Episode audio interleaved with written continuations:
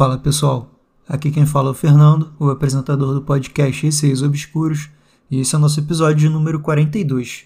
Quem curte podcast aqui, não esquece de seguir no Spotify e enviar os seus relatos por e-mail receiosobscuros.gmail.com ou por direct no Instagram, arroba receiosobscuros. Pode entrar também no grupo do Telegram, é só digitar na busca Receios Obscuros.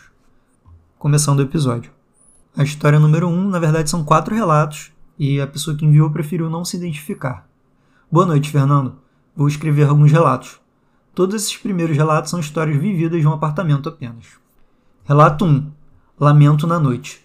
Morei do nascimento até os meus 12 anos em um apartamento em um bairro nobre de Fortaleza. Esse apartamento não era antigo. Meus pais se mudaram para ele recém-casados logo que terminou a construção. Quando eu tinha 5 anos de idade, os meus pais se separaram e minha mãe entrou em depressão.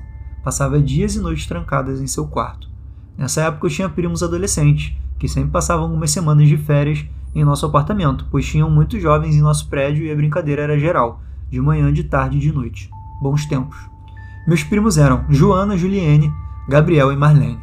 Minha prima mais velha, Marlene, já namorava nessa época, porém brigou com o namorado para ir passar as férias na minha casa. Uma noite, Marlene voltou para o apartamento mais cedo, pois não estava se sentindo bem. Quando chegou na sala, ouviu um choro muito contínuo, soluçante e bem alto. Ficou preocupada que fosse minha mãe, mas resolveu não falar nada na hora. Estavam só as duas no apartamento. No outro dia, comentou com a minha babá que achava que minha mãe tinha tido uma piora, pois ela tinha ouvido muito choro na noite anterior e estava preocupada. Porém, minha mãe também tinha comentado com a minha babá que estava preocupada com a Marlene, pois achava que ela estava sofrendo muito com a briga com o namorado, pois tinha ouvido ela chorar muito na noite anterior, um choro muito sofrido.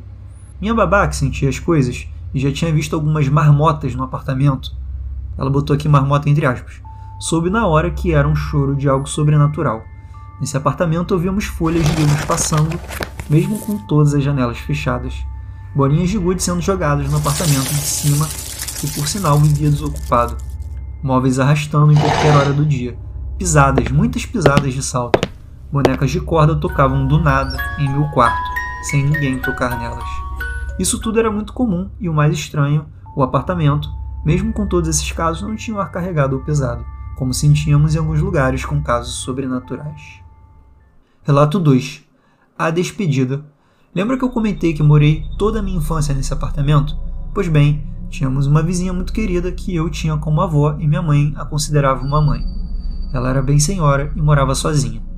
Minha mãe e ela eram muito amigas e cúmplices. Nossas portas ficavam sempre abertas, uma de frente para a outra, para que pudéssemos circular à vontade entre os apartamentos. Essa minha vizinha ficou doente, com câncer e precisou de uma cirurgia e internação. Uma noite, minha mãe acordou com a imagem da minha vizinha de pé ao lado da sua cama, segurando um envelope onde guardava seus documentos pessoais.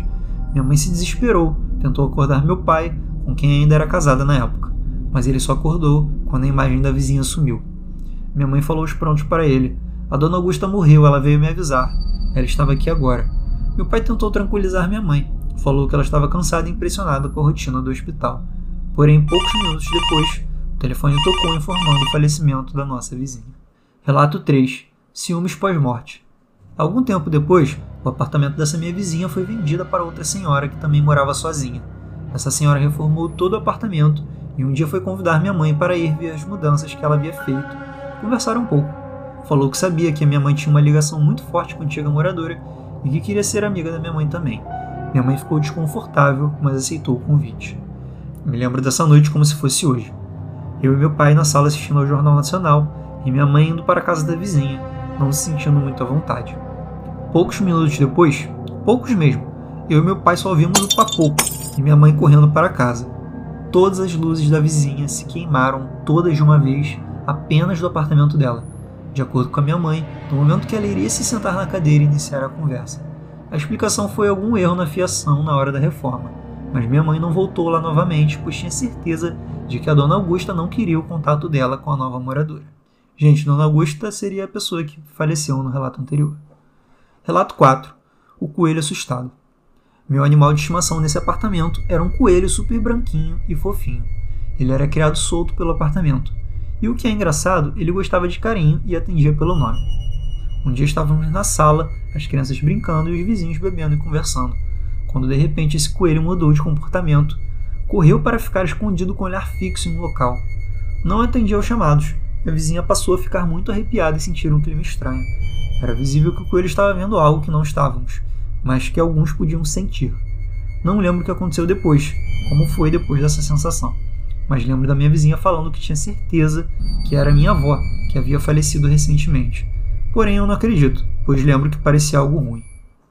Então, muito obrigado por enviar os seus relatos. Eu achei o primeiro relato mais sinistro, porque existem relatos que tratam de coisas que não sabemos o que é. Por exemplo, o primeiro relato. No caso do relato 2 e 3, a história é sobre a Dona Augusta, uma pessoa querida, que apesar de parecer ter sentido ciúme da sua mãe, né, falando com a nova vizinha, não queria mal de ninguém, não queria assustar ninguém. Mas já foi uma certa ameaça ali, né, da Dona Augusta. Mas, querendo ou não, era uma pessoa que sua mãe tinha como mãe, você como vó, então era uma pessoa boa, tá tranquilo. No relato 4, o coelho ficou assustado com alguma coisa que vocês não sabiam o que era. Sua vizinha disse que era sua avó que tinha morrido recentemente. Mas como você mesma disse, parecia algo ruim, né? Então assim, fica aí a dúvida do que era. Se fosse sua avó, menos mal, né? Agora, se fosse algo ruim, realmente o coelho ali correndo e com uma cara meio de assustado pareceu também sentir uma energia negativa.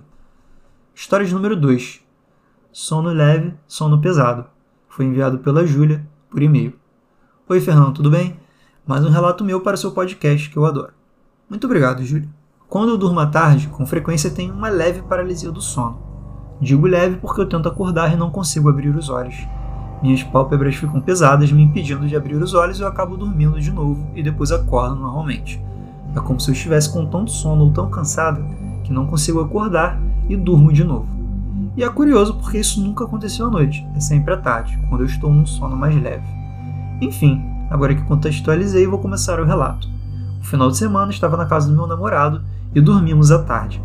Logo após o almoço, eu estava num sono bem leve, meio acordada, meio dormindo, e ele estava dormindo ao meu lado quando ouvi um barulho na sala da casa dele. Nesse momento eu abri os olhos e vi que ele estava dormindo ao meu lado e fechei os olhos de novo, como se adormecesse novamente. E até ouvi de novo outro barulho. E mais uma vez eu abri os olhos para ver se ele tinha levantado e ido para a sala. Mas ele continuava no sétimo sono do meu lado na maior paz de Deus, e aí eu adormeci de novo. Até que o barulho foi se aproximando.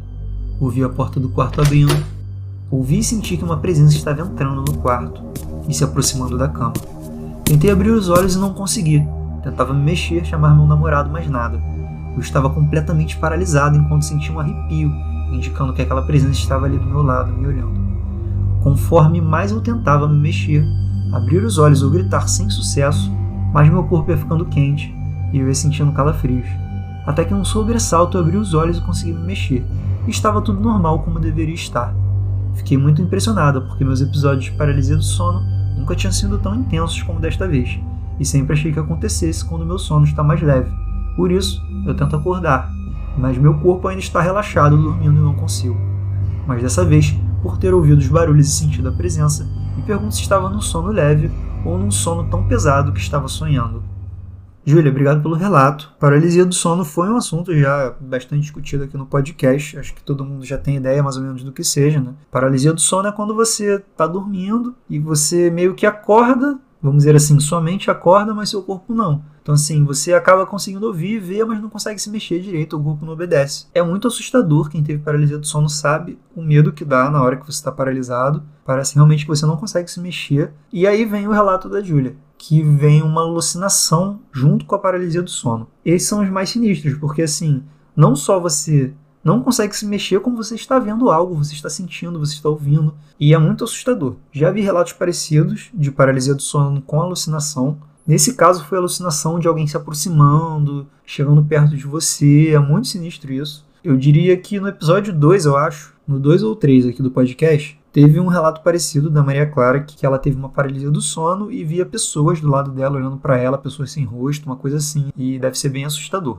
Eu particularmente já tive também paralisia do sono e já vi coisas, contudo nunca foi nada com alguma pessoa, vamos dizer assim. Eu vi coisas sem sentido, não necessariamente assustadoras. Contudo, eu já senti uma sensação de ter paralisia do sono e alguém sentar na cama do meu lado. Eu fiquei com bastante medo na hora que isso aconteceu. Mas voltando ao relato da Júlia, eu espero que tenha sido somente sua imaginação, né? No sentido de que você estava ali paralisada e sentiu coisas que não existiram de fato. Não acho que você estava sonhando, porque se você estava vendo o ambiente, você estava acordado assim, então você estava no sono mais leve, eu acho. Mas ao mesmo tempo não significa que o que você viu foi real. Assim como quando eu senti alguém sentando na minha cama, também não foi ninguém exatamente. Ou pelo menos eu quero acreditar nisso, gente, pelo amor de Deus. Bom, gente, esse foi o episódio de hoje. Espero que tenham curtido. Quem quiser enviar os seus relatos, o e-mail é receiosobscuros.gmail.com ou por direct no Instagram, arroba receiosobscuros. Sigam o podcast no Spotify para receberem sempre as atualizações e entrem no grupo do Telegram. É só digitar na busca Receios Obscuros. Um beijo a todos e até o próximo episódio.